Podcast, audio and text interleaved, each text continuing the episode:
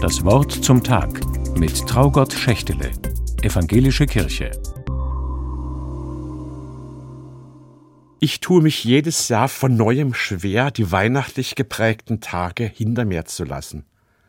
In unserer Tradition dauert die Weihnachtszeit eigentlich bis zum 2. Februar. Aber kaum jemand hält so lange daran fest.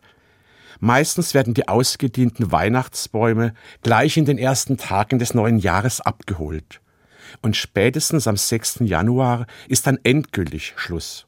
Nicht so in Skandinavien. Dort endet Weihnachten am 13. Januar, also heute. Für diesen Termin verantwortlich ist Knut IV., König von Dänemark. Im 11. Jahrhundert hat er gelebt. Ob Knut wirklich entschieden hat, dass die Weihnachtszeit genau 20 Tage dauern soll, also bis zum 13. Januar, weiß niemand mehr so recht. Aber dieser Tag, knapp drei Wochen nach Weihnachten, trägt in Skandinavien seinen Namen, Sankt Knuts Tag. An diesem Tag können die Kinder die letzten Süßigkeiten verzehren, die an den Bäumen hängen geblieben sind dann ist es endgültig um den Baum geschehen. Aber König Knut ging's nicht um Bäume, die aus dem Fenster geworfen werden.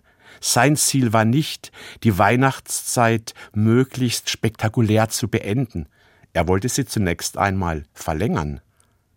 Weil Weihnachten für ihn wie für mich etwas so Grundsätzliches, etwas Elementares zum Ausdruck bringt. Gott und Mensch kommen nicht voneinander los. Eine Kleinigkeit reicht aus, um das ganz große Wunder wahrzunehmen. Ein Kind wie vor drei Wochen an Weihnachten. Eine Geste der Zuwendung oft schon, die eine angespannte Situation entschärft. Das Wort Gott selber ward Fleisch und hat unter uns Wohnung genommen.